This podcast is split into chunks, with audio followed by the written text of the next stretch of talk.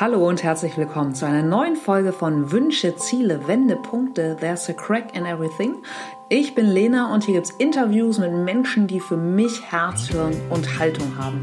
Heute mit dem fernsehbekannten Gastronom und Spitzenkoch Christian Rach und ja, von Christian lernen wir, dass in einer erfolgreichen Küche unbedingt das Highlander-Prinzip und Respekt herrschen muss. Und wir können von ihm auch lernen, dass es unabhängig, vielleicht auch von schwierigen Umständen, immer, immer, immer Chancen gibt. Vorausgesetzt, wir sind natürlich auch bereit, sie zu erkennen und zu greifen. Und ja, dass wir auch als Gesellschaft gefordert sind, Schwächeren einfach auch Chancen zunächst erstmal anzubieten. Und wir erfahren von seiner Haltung, überall Möglichkeiten und Lösungen zu finden und ja, mit Neugierde Dinge vielleicht auch mal anders zu machen. Und vor allem auch sein Appell, dass es nicht verkehrt ist, Unterstützung und Hilfe anzunehmen und mit Offenheit auch zu netzwerken. In diesem Sinne ganz viel Spaß beim Zuhören.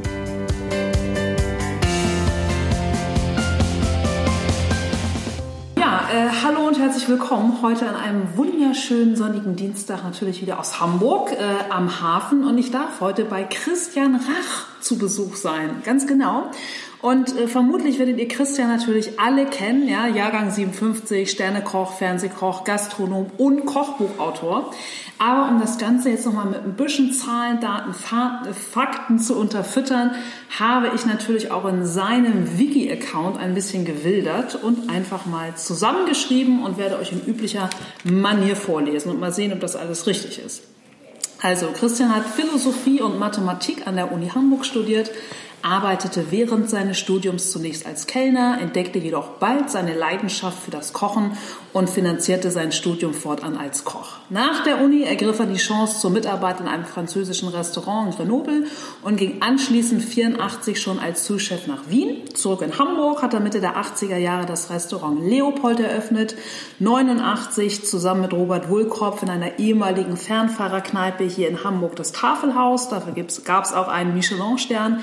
Außerdem hat er von 97 bis 2007 das Hamburger Restaurant Engel betrieben, später ab 2009 noch mit einem Partner das Gourmet-Restaurant Das Kleine Rote und hat es dann später in ein Luxus-Steakhouse mit dem Namen Rach und Ritchie umgewandelt. Und vermutlich kennt ihn alle natürlich aus dem Fernsehen auf RTL gab es zahlreiche Sendungen, Teufelsküche, Rachter Restauranttester. Dafür gab es natürlich auch den Bayerischen Fernsehpreis, die Goldene Kamera und den Deutschen Fernsehpreis. Außerdem Rachs Restaurantschule, Rach deckt auf, Rach Undercover, Rach sucht Deutschlands Restaurant und im ZDF dann auch noch Rach tischt auf und Rach und die Restaurantgründer. Genau, zahlreiche Auszeichnungen von deinen Restaurants, davon habe ich schon gesprochen. Und ähm, ganz, ganz toll, Christian ist außerdem auch noch ehrenamtlich Botschafter des Kinderhospizes Mitteldeutschland und in Zusammenarbeit mit dem WWF setzt er sich gegen die Verschwendung von Lebensmitteln ein. Wow, was für eine Vita. Moin Christian. Moin Lena. Ja. Dann haben wir ja schon alles erzählt. genau, aber mein Intro war jetzt ja auch in der Tat etwas länger. Wenn du dich jetzt nur mal nur mit drei Neudeutsch-Hashtags beschreiben müsstest, welche drei wären das? Konzentriert, konsequent, genau. Okay. Danke. Und wenn du dich einmal ganz zurückerinnerst, so deine erste Erinnerung, Erfahrung, vielleicht ja auch mit deiner Mutter am Herd, was ist so deine erste Erinnerung ans, ans Kochen? Meine Mutter ist, nee, war eine sehr gute Köchin. Mhm. Und äh, das heißt, sie hat das alleinige Regiment zu Hause gehabt und äh, wir haben als Kinder nicht gekocht. Das war äh, ganz klar die Domäne meiner Mutter oder auch meiner, meiner Großmutter. Und ähm, ja, wir waren zuständig für Abwasch und Aufräumen und Wegräumen, aber nicht fürs Kochen. Ja. Aber geschmeckt hat es immer. Und es gibt ja solche Dinge, das können sich ja die meisten nicht vorstellen. Das ist natürlich so eine Phrase. Aber äh, als Ananas in der Dose in den 60er Jahren plötzlich en vogue war, und dann gab es bei uns zu Hause indisches Hähnchen. Wow. Das heißt also Hähnchen mit Ananas aus der Dose, Currysoße, bisschen Kokos, aber von der frischen Kokosnuss, was auch gerade dann erst aufkam, alles solche Dinge, die heute absolut selbstverständlich sind und kein Mensch frisst mehr Dosenobst. Aber das war natürlich eine Sensation. Und äh, bei uns war nicht viel Geld vorhanden, aber wenn es was gab, waren es einfach gute Produkte. Fleisch gab es selten, es wurde sehr variantenreich gekocht und immer anders und immer neu. Und meine Mutter war einfach auch experimentierfreudig und das hat Spaß gemacht zu essen. Ja. Kommt daher dann auch wirklich deine Leidenschaft, dass du einfach eine talentierte Mutter hattest? Das weiß ich nicht. Mein Opa war zum Beispiel ein großartiger Koch auch. Okay. Und seine Mutter, also meine Urgroßmutter, die ich noch kennengelernt habe, hat international gekocht. Also äh, natürlich gibt es so eine Prägung, würde ich einfach sagen, aber ich bin der Einzige von vier Kindern, der das dann eingeschlagen hat. Insofern hält sich es dann ja mit der Prägung auch ein bisschen im Rahmen. Ähm, aber was ich halt von zu Hause mitbekommen habe, ist, dass Kochen erstens Können ist und zweitens Produkt ist. Und das heißt, die Qualität des Produktes ist das äh, Entscheidende. Bei uns zu Hause gab es schon Schalotten äh, im Saarland, als man in Hamburg äh, noch nicht mal wusste, wie Zwiebel geschrieben wird. Und ähm, das sind einfach so, das heißt, gewusst, wie man was wo bekommt und vor allen Dingen, wie man was wo für was einsetzt. Mhm. Und das ist eigentlich das gesamte Geheimnis. Der Rest ist Erfahrung und natürlich Ausbildung, klar. Ja. Gab es denn einen Berufswunsch, den du als Kind hattest? Naja, jetzt will ich nicht sagen Feuerwehrmann oder so. Wenn es das war? Äh, nein, aber äh, das weiß ich nicht. Also so im echten äh, große Leidenschaft, äh, Beruf, oh, ich möchte unbedingt Arzt werden oder ich möchte unbedingt Tierarzt werden oder äh, gab es nicht. Ähm, auch das sind ja so Dinge, mich hat damals schon die Fliegerei interessiert. Und dann dachte ich, vielleicht äh, wäre Pilot ja auch äh, ein möglicher Job äh, oder eine mögliche Idee für ein Berufsleben. Aber ich habe mich, wann war denn das? Ich glaube Ende der 70er Jahre mal bei der Lufthansa beworben, aber ich glaube, es war eigentlich, wenn ich das analytisch betrachten würde, eher so pro forma für meinen Vater doch was Anständiges äh, zu machen, weil Philosophie war meine Leidenschaft, ja. Ja, okay. Das ist auch offen gestanden meine nächste Frage, weil die Mischung wirkt ja erstmal exotisch, ja, Mathematik und Philosophie. Wie kommst du da drauf? Wobei letzten Endes, also würde ich jetzt auch schon wieder eine Parallele zum Kochen sehen, denn äh, Kochen hat ja vermutlich auch etwas mit Gesetzmäßigkeiten zu tun und kann natürlich in höchsten Maßen philosophisch betrachtet werden. Naja, also Kochen ist zuerst einmal die Zubereitung von rohen Produkten in äh, Nahrung. Und äh, vermutlich ist die Erfindung oder die Nutzung des Feuers die, der größte Quantensprung in der menschlichen Geschichte, viel mehr als die jungen Leute heute glauben, dass es das Internet ist. Äh, ohne das Feuer äh, hätte man, und das sind die Anthropologen sich eigentlich einig, äh, wären wir nie zu dieser Art Mensch geworden. Das heißt also die Fähigkeit, Nahrung anders aufzuspalten, ähm, über Hitze und über Wärme, die hat eigentlich erst unser Gehirn wachsen lassen. Aber Philosophie, Philos und Sophia, Freund der Weisheit, ähm, war ja früher im Altertum oder bei den alten Griechen äh, die einzige Wissenschaft oder die erste Wissenschaft oder die Überwissenschaft. Und aus der Philosophie sind gleichberechtigt zuerst die Geometer, mhm. also eine Überart oder Unterart der Mathematik, mhm. entstanden und parallel dazu eigentlich die Mediziner. Und äh, das heißt also, äh, Mathematik, sprich Geometrie, ist eine direkte Unterwissenschaft der Philosophie und deswegen ist es eine äh, kongeniale Kombination, das so zusammen äh, zu studieren, weil das Denken findet im Kopf statt und Mathematik ist eigentlich nur nichts anderes als die Beschreibung unseres Universums, sprich damit auch Beschreibung der Schönheit. Okay. Ja, sehr schön zusammengefasst. Das heißt, dann war aber, du hast es gerade schon angedeutet, letzten Endes die bewusste Wahl für Mathematik dann auch ein bisschen so ja, Eltern beruhigen, nach dem Motto ja, eine sichere Bank. Ja, natürlich, das war, äh, als ich äh, gesagt habe, ich will Philosophie studieren, dann fragte mein Vater, Hast du jemals in der Saarbrücker Zeitung gelesen, bei den Stellenanzeigen, ja. damals waren alle Stellenanzeigen auch in den Tageszeitungen, auch heute äh, unvorstellbar, aber so war das. Es gab auch Telefonbücher und sonstige Dinge. Du lachst. Ich kenne das. Äh, ja. ja, das ist wie in der Steinzeit. Aber da war die Frage dann, also hast du jemals in der Saarbrücker Zeitung bei den Stellenanzeigen gesehen, gelesen, suche Philosophen. Und äh, diese Frage hatte ich mir ehrlicherweise nie gestellt. Und ehrlicherweise, muss ich auch zugeben, hat mich das zum Nachdenken animiert, weil äh, es natürlich dann anschließend die Frage war, okay, was mache ich denn dann als studierter Philosoph? Wobei das auch schon ein Widerspruch für sich ist, Philosophie zu studieren. Aber ja. die Freiheit der Gedanken kann man ja. im Prinzip nicht studieren, aber man kann studieren, wie man lernt zu denken. Das mhm. kann man äh, sehr wohl studieren. Ja, und daraufhin dachte ich, okay, das war auch damals noch möglich, zwei verschiedene Hauptgänge zu studieren. Habe ich also noch Mathematik studiert und vielleicht noch äh, in Verbindung mit Pädagogik an die Schule gehen oder an der Uni bleiben oder sowas. Ich weiß nicht, ob ich für beides schlau genug gewesen wäre, aber es ist ja anders gekommen. In der Tat. Vor allem, du hast dann ja auch wirklich eine beachtliche Karriere als Gastronom hingelegt.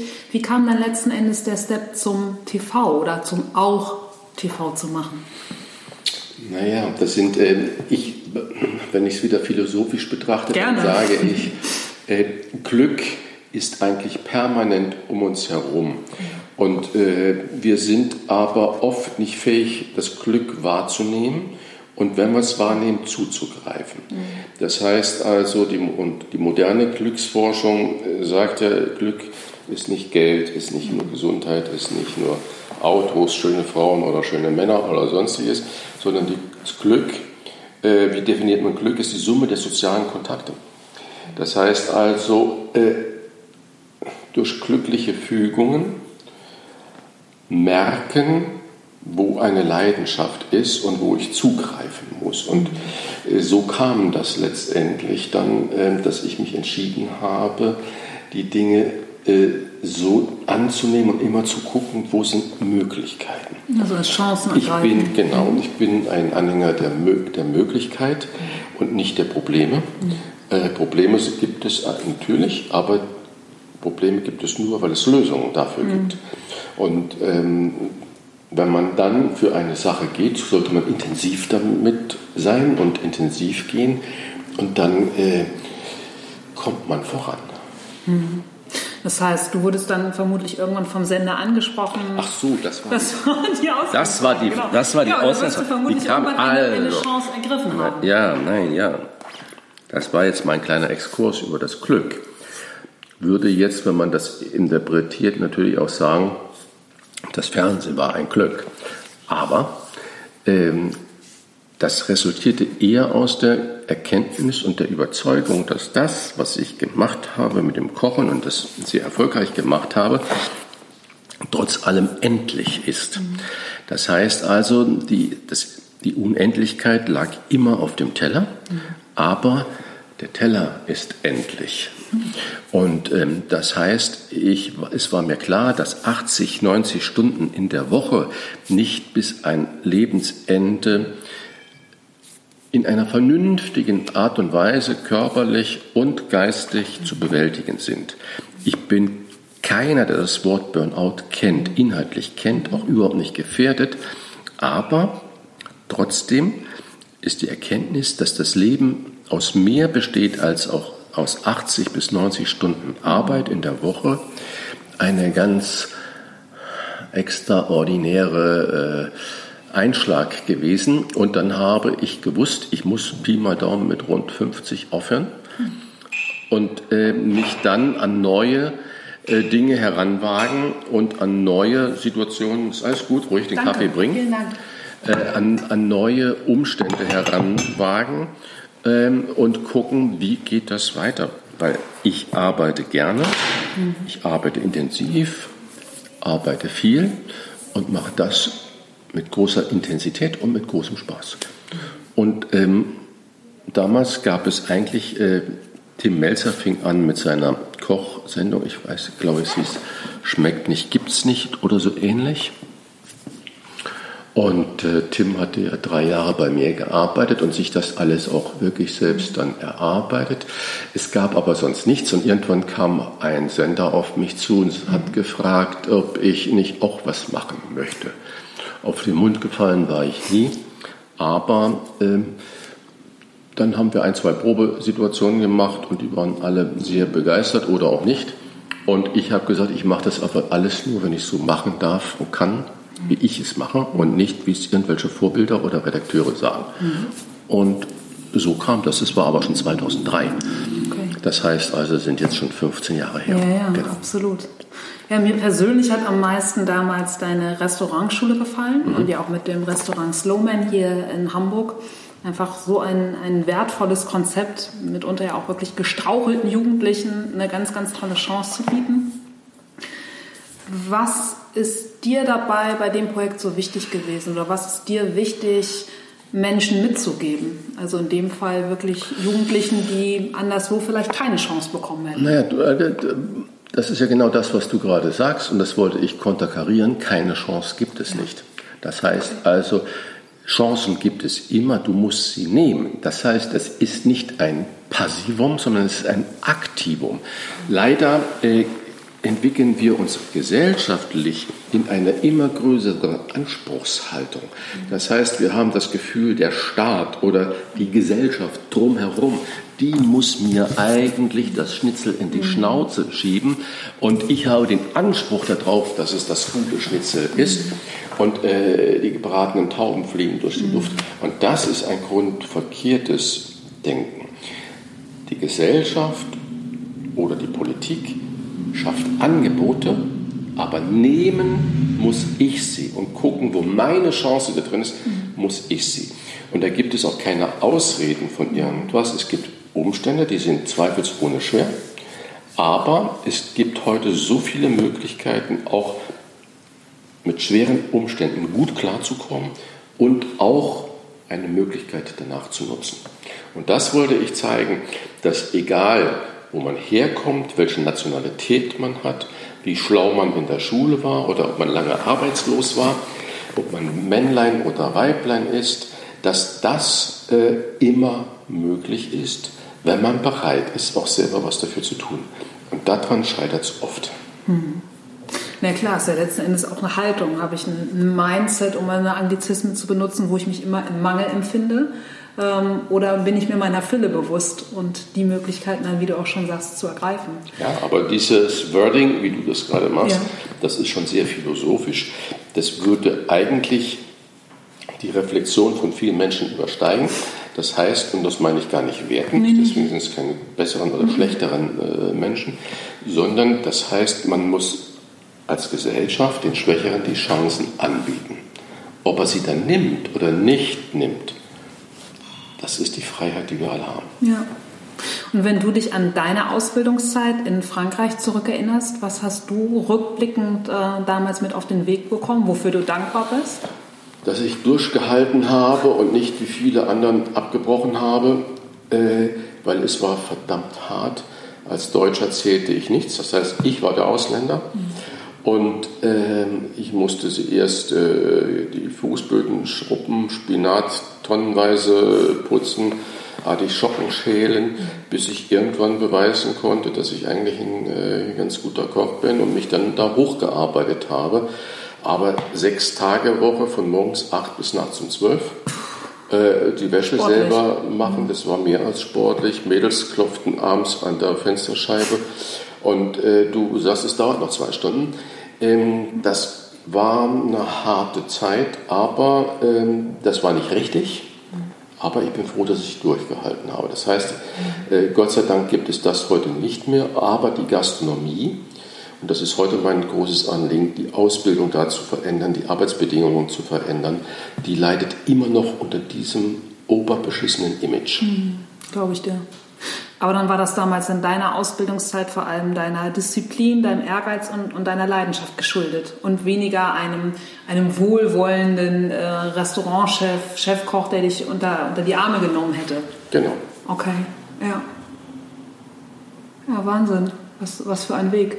Und wenn du deine Karriere jetzt wirklich so im Schnelldurchlauf, im Aufriss betrachtest, was waren für dich mal so Zeiten, wo du richtig philosophisch bildlich gesprochen, äh, mal Feuer unter der Pfanne hattest, wo es einfach mal was, wo es mal richtig schwierig war? Es war eigentlich immer schwierig. Ich habe aber auch, vermute ich, ist das eher genetisch oder prägungsmäßig bedingt, ähm, immer den schwierigen Weg gewählt und ähm, nie Netzwerk gebildet. Das kann ich bis heute noch nicht. Ich bin kein Netzwerker. Im Prinzip, wenn ich ehrlich bin, habe ich das immer ein bisschen verachtet, was ein großer Fehler ist. Ein Netzwerk ist nichts Verkehrtes, sondern ein Netzwerk ist eigentlich eine gute Sache, wenn man andere auch reinlässt. Und äh, oft sind Netzwerke geschlossene Werke. Und äh, geschlossene Systeme und dann ist das eher negativ, weil da eine Hand die andere wäscht und man dann damit sehr schnell in elitäre Zusammenhänge äh, überkleidet und das war nie das meinige. Aber eigentlich war es, glaube ich, mein größter Fehler, nicht an irgendwelchen Stellen auch Hilfe angenommen zu haben über ein Netzwerk, sondern immer den steinigen Weg gegangen zu sein. Mhm. Ja, aber das ja offenbar mit einer ganz bewussten Entscheidung dann auch. Genau. Ja. Aber der Ausgang dieser Entscheidung war meistens offen und nicht immer per se von Erfolg gekrönt. Okay. Das klingt immer nachher in der Nachbetrachtung so wunderbar und so einfach und dann heißt es auch, naja, du mit deiner äh, Sache, äh, was aber in, nie Grundlage der Entscheidung war und äh, die war immer nur die Überzeugung, in dem Moment das Richtige zu tun. Das heißt, dann war das für dich auch immer die Motivation, einfach weiterzumachen, egal wie schwer es einfach mal war, weil du immer wusstest, das ist mein Weg und das ist der richtige? Dieses Sagen, das ist mein Weg und der richtige, lässt sich im Prinzip immer erst in der Nachbetrachtung feststellen, nie in der Vorausbetrachtung. Das begreifen, glaube ich, viele nicht so sehr. Äh, man sollte wirklich äh, sich überlegen, wie definiert man Weg. Und äh, man kann Weichen probieren zu stellen, aber man weiß eigentlich nicht, wo die Weichen hinführen. Ja, und das muss man tragen und ertragen. Das ist ein Unterschied. Das stimmt, ja klar. Und Klischeevorstellung, Küche gleich Diktatur. Also du hast ja einfach auch schon äh, aufgezeichnet, was du für Arbeitsbedingungen allein schon hinsichtlich der zeitlichen Taktung in deiner Ausbildung schon gehabt hast. In deinen späteren Stationen wird es ja, weiß Gott, nicht weniger, sondern eher vermutlich mehr gewesen sein. Was sind oder was waren so in der Rückschau ähm, in wirklich stressigen Zeiten mit einer harten Taktung so, so deine, deine Wunderwaffen vielleicht auch, um ein Team weiter zusammenzuhalten, zu motivieren, um dich selbst vielleicht auch immer wieder zu regulieren? Naja, das waren jetzt ganz viele Fragen in einem mhm. sehr langen Satz. ja, aber das hast du ja aufgeschlüsselt, ja. Äh, Küche gleich Diktatur. Als Klischee. Als Klischee. Mhm. Stell dir bitte mal vor, du bist der Gast mhm. oder die Gästin. Gibt es eine weibliche Form von Mut Gast? zur Lücke. Okay. Ähm, du bist der Gast und äh, der Service-Mitarbeiter, Mitarbeiterin sagt dir, natürlich, liebe Lena, machen wir so, die Küche diskutiert aber gerade noch untereinander über den Geschmack wie das bei dir dann sein soll. Und äh, die haben noch keine Entscheidung gefunden. Es dauert ein bisschen. Was würdest du als Gast dazu sagen? Schwierig. Schwierig. Mhm. Also gilt natürlich das Highlander-Prinzip in der Küche. Es kann nur einen geben. Das mag von außen äh, diktatorisch äh, sein, das ist es auch. Mhm. Und es ist gut so. Man kann davor alles diskutieren, man kann danach alles diskutieren, aber nie währenddessen. Das heißt, der Arzt am OP-Tisch, der muss jetzt die Entscheidung fällen. Jetzt. Ja. Wenn der rausgeht und sagt, lass uns mal ein Meeting darüber machen, hat er verloren. Und in der Küche ist es genauso. Jetzt muss das Essen auf den Teller und jetzt muss es zu dir. Und dann kann es nur einen Geschmack geben. Und da können nicht fünf Leute darüber diskutieren, ob noch ein bisschen Salbei daran muss oder ein Spritzer Zitrone. Ja. Und das ist Diktatur, aber positive Diktatur. Mhm. Wir leiden heute in der Gesellschaft und in der Politik an einem Mangel von Entscheidungsfähigkeit. Wohl wahr. Wir kritisieren permanent alles und jeden. Es gibt, glaube ich, keine Situation, die so häufig gepostet wird wie Bilder vom Essen. Mhm. Schrecklich, mhm. schrecklich. Wir konzentrieren uns nicht mehr auf das Essen. Wir beiden halten kein Händchen mehr bei der Essenssituation, sondern du musst es schnell auf deinem Blog posten, was wir essen, das, das, das. Inzwischen ist dein Essen kalt und am Ende sagst du, naja, so richtig geschmeckt hat nicht. Ja, aber du hast die Temperatur einfach verpasst, wann es richtig geil und lecker ist. Das heißt, äh, Entscheidungen fällen und äh, sie akzeptieren, ist eine große Kunst. Entscheidungsfähigkeit ist eine große Stärke die man aber trainieren kann. Das heißt, du würdest sagen, Entscheidungsfähigkeit ist dann auch deine Wunderwaffe eben in solchen hektischen Küchenzeiten gewesen? Entscheidungsfähigkeit, ja, und Respekt. Okay. Das heißt also, das Gegenüber ja. immer respektieren, aber nach Regeln. Wenn man heute sagt, äh, wir haben heute, wir machen keine Pommes.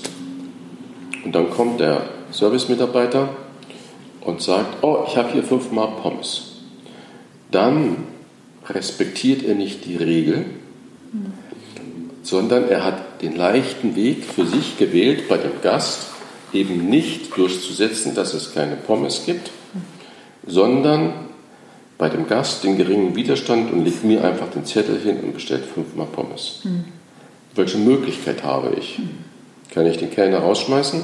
Kann ich nicht. Kein Arbeitsgericht der Welt wird mir aufgrund des Pommesverkaufs recht geben. Kann ich die, die Pommes nicht machen, dann hat der Kellner ein Problem bei dem Gast. Der Gast kommt nie wieder und sagt nicht, das war ein doofer Kellner, sondern es war ein doofes Restaurant. Also äh, Regeln folgen ist das A und O. Und dann darüber diskutieren, davor oder danach, aber nicht währenddessen und sie missachten. Und das ist Respekt. Das ist gegenseitiger Respekt. Und dann äh, kann man sich immer in die Augen gucken und dann bleibt man auch lange und dann hat man insgesamt auch ein sehr gutes Betriebsklima. Mhm. Und das ist ähm, das, was ich als Chef geben kann mhm. und immer gegeben habe, meines Erachtens jedenfalls. Mhm. Ja, toll. Danke. Ich habe, glaube ich, in meinen ganzen Jahren der Selbstständigkeit keinen einzigen Arbeitsgerichtsprozess geführt. Das hat mal jemand geklagt wegen Entlassung, aber dann gab es in der Güterverhandlung sofort einen Vergleich aber es kam nie an irgendeiner Stelle mal zu einem Gerichtsprozess oder sonstiges. Äh, nee, das spricht eigentlich für das Betriebsklima. Mhm. Ja, toll. Du hast es gerade schon ähm, angerissen mit der Tatsache, dass äh, Menschen ihr Essen fotografieren und das posten wollen und müssen, aber dann letzten Endes den wirklichen Moment des Genusses verpassen.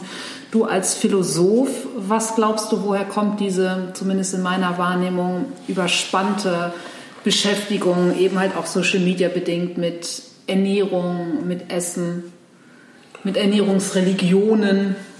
Also Social Media bedingt kann ich nur sagen, ähm, wir müssen uns noch viel mehr mit Ernährung beschäftigen, weil äh, gerade die neueste Studie der Techniker Krankenkasse zeigt unglaublich toll auf, sie ist eine allumfassende Studie, äh, wie schlecht es ist um unsere Ernährungsbildung äh, bestellt ist und wie schlecht wir uns in der Regel ernähren.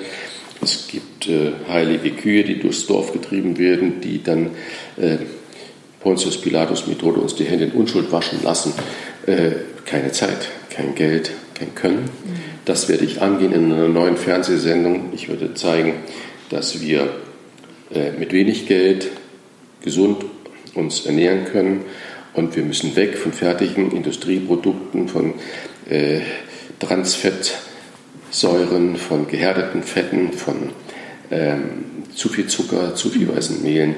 Das heißt, äh, deine Frage würde ich nicht so negativ formulieren, sondern eher positiv. Wir müssen noch viel mehr über Ernährung sprechen und wieder dahin kommen, dass Ernährungsbildung äh, eine gesellschaftliche Allgemeinbildung darstellt. Wir würden 60 Prozent aller Krankenhauseinlieferungen verhindern können, weil die alle ernährungsbedingt sind. Und das ist eine zunehmende Achse. Krebs, mangelnde Bewegung, etc. Äh, also noch viel mehr darüber sprechen. Mhm.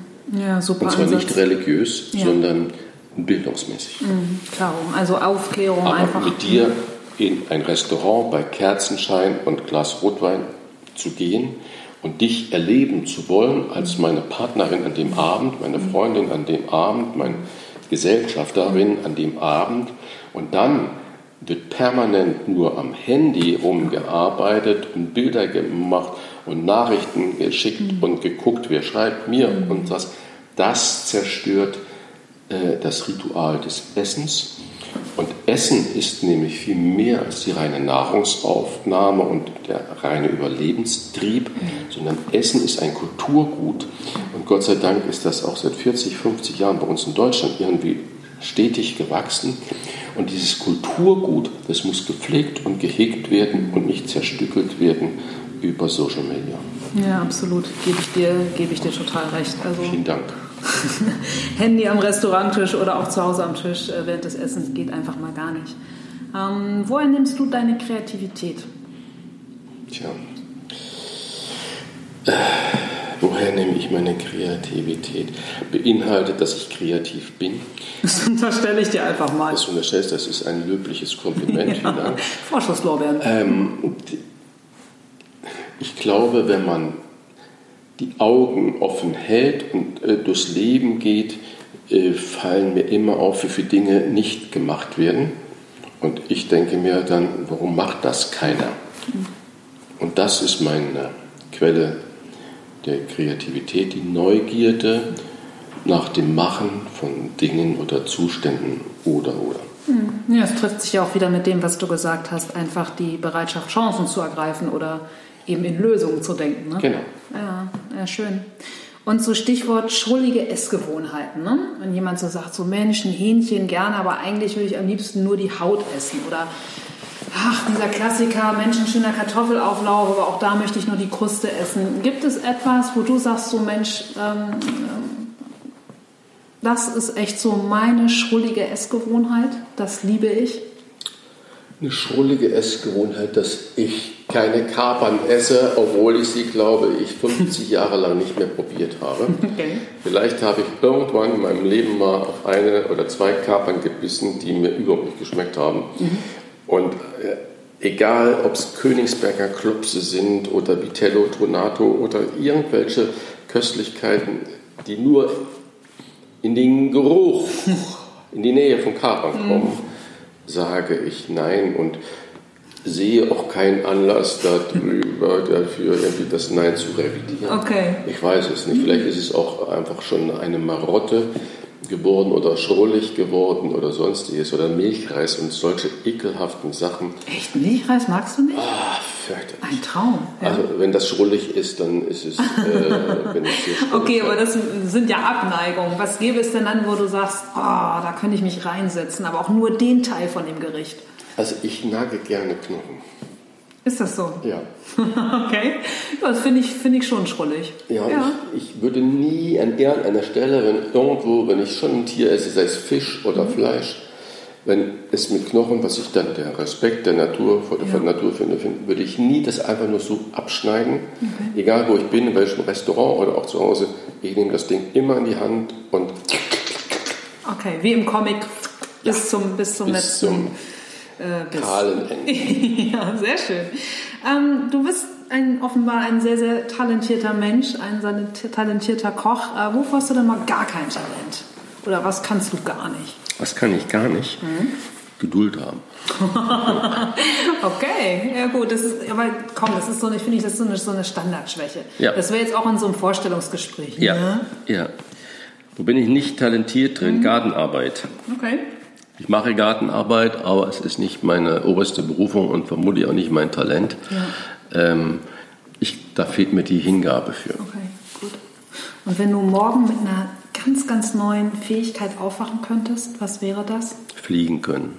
Okay. Da kommt dann der alte Pilotenwunsch vermutlich wieder. Äh, ja, ich finde das, ich finde, von oben gucken unglaublich faszinierend. Äh, es gibt einen tollen Bildband, äh, das Wattenmeer von oben. Oder die Nordsee von ja, oben heißt es. Die Doku kenne ich. Es ja. ist grandios, es ist ja. grandios. Und was wir heute mit den Drohnen alles machen können, was früher nur aus dem Flugzeug oder Helikopter möglich war, es ist wunderbar. Ich wohne sehr gerne oben oder ich bin immer gerne auf Bäume geklettert oder äh, gehe gerne auf hohe Gebäude oder Türme und ich finde das unglaublich faszinierend. Mhm. Also, und wenn ich mir dann vorstelle, ich könnte da so übers Land gleiten, das wäre schon eine Fähigkeit. Mega. Mega, mega. Wer, wer weiß, vielleicht passiert es ja morgen. Ja, ja. ja, Vor allem bei der Wattenmeer-Sache, ich kenne wie gesagt die Doku, du hast ja auch zumindest, mir kam es immer so vor, als wäre es die Südsee. Ja, ja, dass die Farben, die man von oben schön. sieht, äh, ohne dass man mit Filtern arbeitet, ja. das ist gigantisch. Total. Womit beschäftigst du dich zu viel und womit beschäftigst du dich zu wenig? Ganz plastisch. Womit beschäftige ich mich mhm. zu viel? Ich mache mir zu viel Gedanken über Politik. Äh, ich finde das unglaublich gruselig, was das ist. Wie das ist, ich finde im Moment die Medien ganz schlimm, wie sie mit Politik umgehen. Äh, ich weiß es nicht, ob ich heute noch irgendjemand empfehlen könnte, in die Politik zu gehen. Äh, das macht mir größte Sorgen. Damit beschäftige ich mich äh, sehr, sehr viel und oft. Mhm. Und ich finde, wir nehmen Politikern oder Menschen mit guten Fähigkeiten absolut die Möglichkeit, in die Politik zu gehen, weil wir nicht mehr die Fähigkeiten sehen, sondern wir gucken Hauptsache auf die Vita, mhm. die Vergangene und auf das, was permanent in der Gegenwart mit den Menschen passiert und zerreißen die Menschen mit nur einem Fehler. Das finde ich ganz, ganz schlimm. Das war die Beantwortung der ersten Frage. Und womit beschäftigst du dich zu wenig? Äh, mit Politik, weil ich glaube, dass wenn man Visionen hat und dass man äh, Vorstellungen hat und Gestaltungskräfte hat, mhm. äh, auch eine Verpflichtung hat, sich in die Politik einzubringen, Polis, die Burg, das Umgeben, das Geschützte und dass viel, viel zu viele Menschen mit guten Fähigkeiten äh, sich nicht mit den Arsch hochkriegen und sich politisch betätigen und sich dann wundern, dass es so viele nicht gute Politiker in der Politik gibt. Wohl ja. Wofür bist du am meisten in deinem Leben dankbar? für meine Sprache. Ähm, ich habe gelernt, die Sprache zu benutzen, um mich, meine Ratio und auch, vielleicht weniger als die Ratio, meine Emotionalität auszudrücken. Und ähm, ich glaube, die Sprache ist eine Gabe Gottes, die äh, uns befähigt, ähm, zu interagieren und zu gestalten. Und äh, ich bin dankbar, dass ich äh, die Sprache beherrsche. Ja. Mhm. Schön. Du hast es gerade schon mit ähm, dem Fliegen können angedeutet, ausgesprochen. Gibt es ansonsten noch Dinge, die du gerne unabhängig von, von Zeit, von mir ist auch von finanziellen Mitteln, von, von Talenten, von Neigung, gerne nochmal ausprobieren würdest, gerne können würdest, gerne machen würdest? wenn ich ganz ehrlich bin, das darf aber, ich bitte keiner, darum. Das darf aber keiner fühlen. Hört ja keiner, ja. Äh, Skifahren. Okay. Ich habe äh, zwei kaputte Menisken. Das war immer der Vorwand für mich, es nicht zu tun und es auch nicht zu lernen oder zu probieren. Mhm. Dieses Jahr hat eine sehr gute Freundin von mir, eine begnadete Skifahrerin, einen ganz schrecklichen Unfall gehabt, wie er zu Hunderttausenden jedes Jahr mhm. in den Alpen überall vorkommt. Mhm. Ähm, die wurde von hinten von einem Snowboardfahrer umgerammt und hat einen Trümmerbruch im Knie. Das wird nie wieder was. Ähm, das heißt, trotzdem ist diese Eleganz durch die unberührte Natur im Schnee zu fahren, äh, glaube ich, schon ein Faszinosum. Und ich bereue es, dass ich es als Jugendlicher, als Kind nicht gelernt habe. Wir sind einfach nicht in den Winter gefahren. Mhm. Es gab bei uns zwar auch Ski zu Hause und mhm. im Saarland inmitten schöner Wälder und ja. Höhen hieß der Poststempel, aber das waren nur Bäume und ich habe es als Kind, als Jugendlicher nie gelernt. Ich glaube, das würde ich gerne können können. Mhm. Und ähm, ob ich es dann machen würde, weiß ich nicht. Aber äh, so und so beschränke ich mich fast jedes Jahr einmal auf Schneewandern alleine mhm. Ähm, durch die Wälder, in den Bergen, diese Stille, diese Natur, das äh, ist fantastisch. Schön. Wann hast du zuletzt was Neues getan? Was absolut neu ist. Mhm. Das ist, eine, das ist die erste schwierige Frage. Wollte ich mal herausfordern. Das ist nett. Äh, kann ich dir nicht sagen, was ist absolut neu? Das kannst du ja, in, also ja das definieren. Über, das überlege ich äh, gerade. Ähm, das ist schwer, weil ich bin ja, wie man nachrechnen kann, 60. Mhm. Und, äh, 61 ich, sogar, oder? Das wollte ich unterschlagen. Als die Mathematikerin. Das war jetzt fies. Naja. Ähm, und ich erlebe jeden Tag Neues, aber was ich neu gemacht habe. Stichwort Chancen ergreifen oder neugierig bleiben oder. Mhm.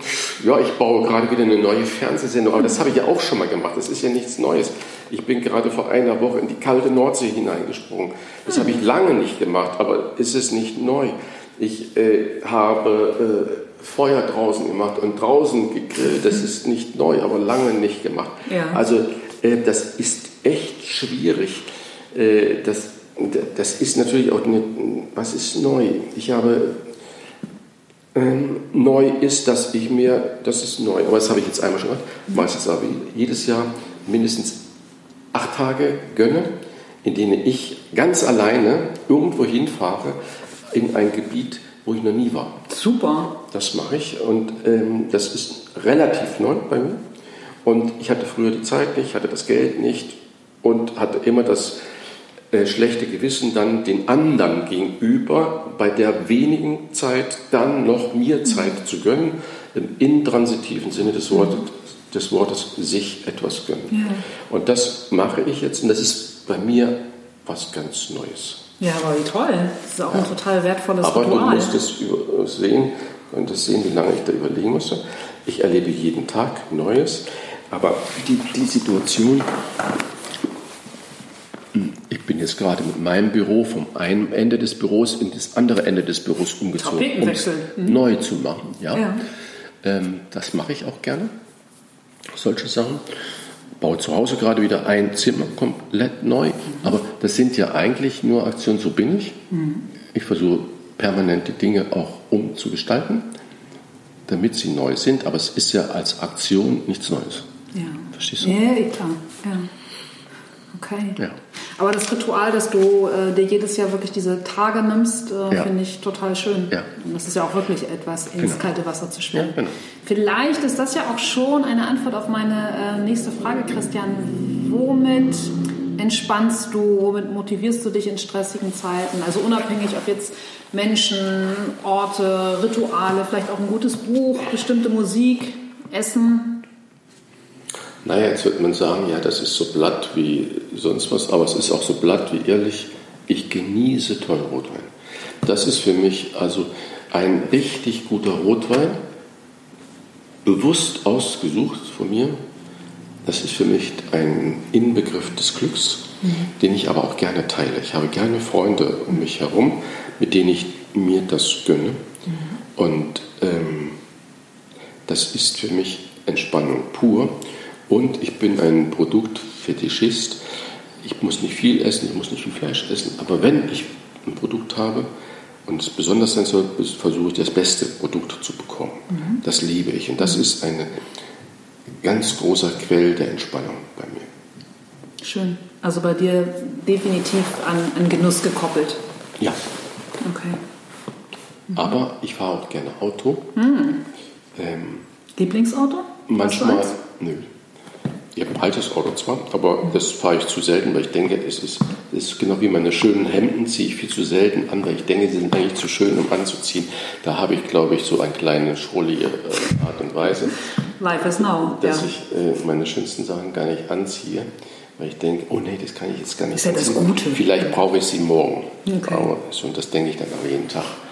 Und äh, ich habe ein schönes altes Auto, das ich viel zu selten fahre, weil ich denke, oh nee, vielleicht könnte es ja regnen und dann ist es nicht.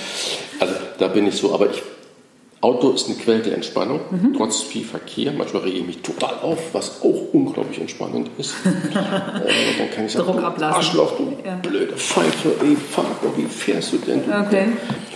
Manchmal höre ich sehr laut, richtig klassischen Rock.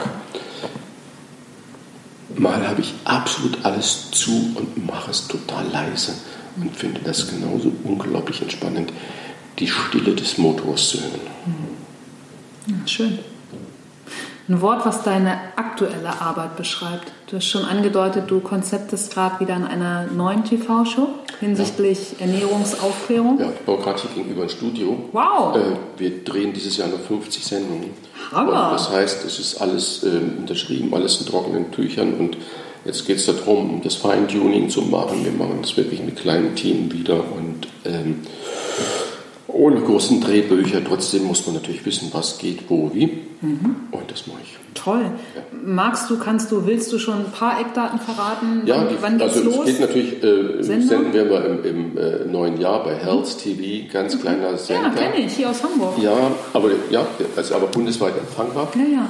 Und ähm, das gönnen, äh, das machen wir. Und es geht natürlich um das gute Leben. Und äh, da möchte ich den Menschen einfach zeigen, Freunde, gutes Ernährung, das ist das, was du vorhin gefragt hast, mhm.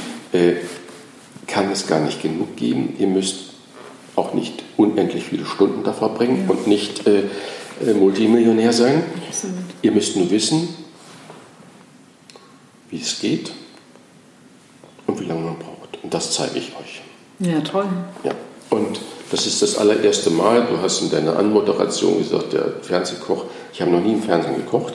Ich wollte deine netten Worte nicht zerstören, was Wikipedia schreibt. Ich habe auch, glaube ich, noch nie meinen Wikipedia-Eintrag angeguckt. ähm, aber ich habe noch nie in einer Kochsendung. Klar, du hast immer, immer Dokutainment gemacht. Genau, aber, genau. Ja, das stimmt. Ja. Okay. Aber du bist auch in die Fernsehkochfalle getappt. Der Fernseh, guck mal, dann schaffen wir jetzt beide gemeinsam, Stichwort Sprachliebe, ein neues Wort, der Fernseh-Doku-Koch. Der Doku-Fernsehkoch. Ja, sehr sperrig. Was wird da fällt uns Besseres ein. Ja, ich äh, glaube auch, aber ähm, kannst du ja überlegen. Das wäre ja, dann ja, ja, auch wieder etwas Neues zu tun. Ja, genau. Abschließende Frage, Christian, was würdest du heute dem Teenager Christian raten? Auch äh, wieder in der Rückschau. Ja, ja, ja, ja. Klar. Was würdest du raten? Äh, sei nicht so verbohrt, was Hilfe angeht. Okay. Nimm auch mal Unterstützung an äh, da geht das eine oder andere leichter mhm. und denke nicht nur, dass du der einzige Hero sein musst. Mhm. Okay. Zumal du ja auch gerade, du hast es ja vorhin auch angesprochen mit den Netzwerken, aber gerade du bist in, in sämtlichen deiner Funktionen ja der totale Hilfegeber. Ja, aber Nutzleiter ist für mich selber ja, ja. nie ein Netzwerk. Und ähm, das ist, äh, ja, das würde ich, glaube ich, dem heute als Teenager versuchen anders zu machen. Ja, toll. Also ich bedanke mich erstmal für deine Offenheit und für deine Zeit. Ähm, und deine, Lena, vielen Dank. Deine, Frau Lena. Frau Lena, genau. Was du uns äh, hiermit auf den Weg gegeben hast. Gibt es dann noch irgendetwas, was die Zuhörer für dich tun können? Ja, sollen einfach äh, versuchen, Herz TV auf ihrem äh, Panel da zu programmieren und mhm. dann ab Januar gibt es diverse Sendungen, die ich da machen werde. Wir wollen das gesamte Programm da ein bisschen neu gestalten und das wird eine spannende Aufgabe. Super, dann packe ich Health TV in die Show Notes. Vielen Dank, Christian. Danke dir, Lena. Tschüss. Tschüss.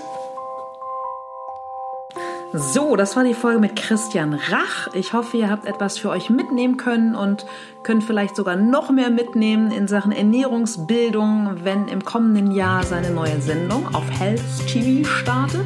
Health TV, ganz schön schwierig mit dem TH, könnt ihr über Kabel und Satellit empfangen oder auch ganz crazy einfach online schauen. Der Link ist in den Show Notes. Ich bedanke mich auf jeden Fall für eure Zeit, fürs Zuhören. Freue mich, wenn ihr mir auf iTunes eine Bewertung für meinen Podcast geben wollt. Gerne auch abonnieren und freue mich, wenn ihr das nächste Mal wieder dabei sein wollt. Bis dahin, tschüss!